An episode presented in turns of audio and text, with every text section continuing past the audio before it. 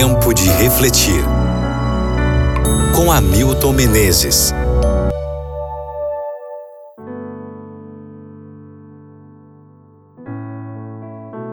Filipenses capítulo 1, versículo 6.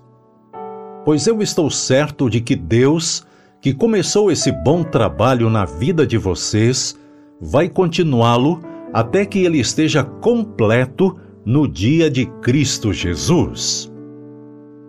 Existem composições e obras de arte inacabadas. O primeiro exemplo que me vem à mente é a Sinfonia Inacabada de Schubert.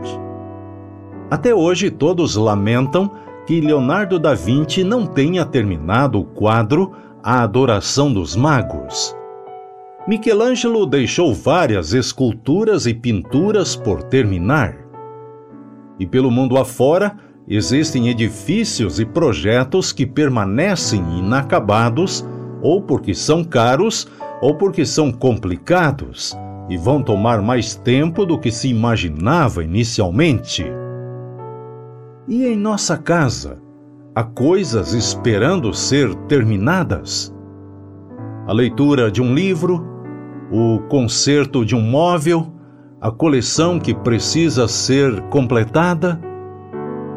O frustrante é nos deparar quase todo dia com essas e outras coisas e perceber que precisam ser completadas. Deus tem um trabalho a realizar em cada ser humano. Ao contrário de outros projetistas e artistas, tudo o que começa, ele termina. Não se impressiona nem se desanima com a dificuldade ou com o custo daquilo que quer fazer.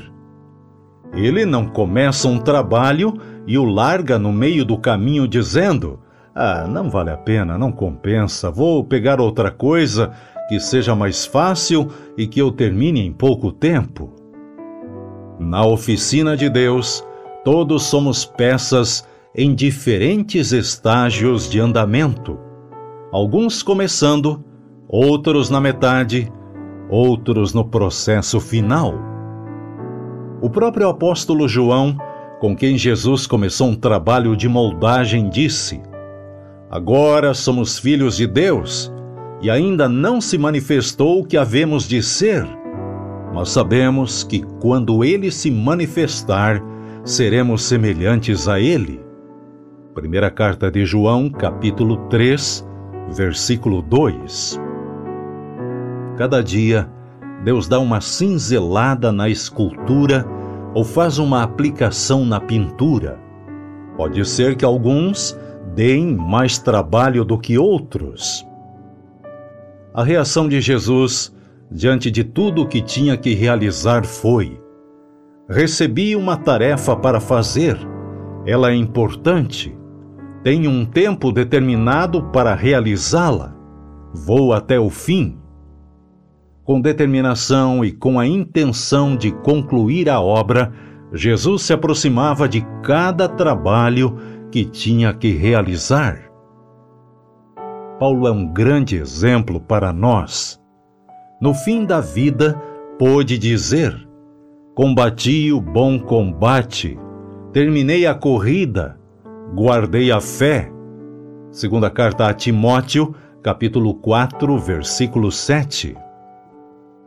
Reflita sobre isso no dia de hoje e ore comigo aquela canção linda que diz: Renova-me, Senhor, já não quero ser igual.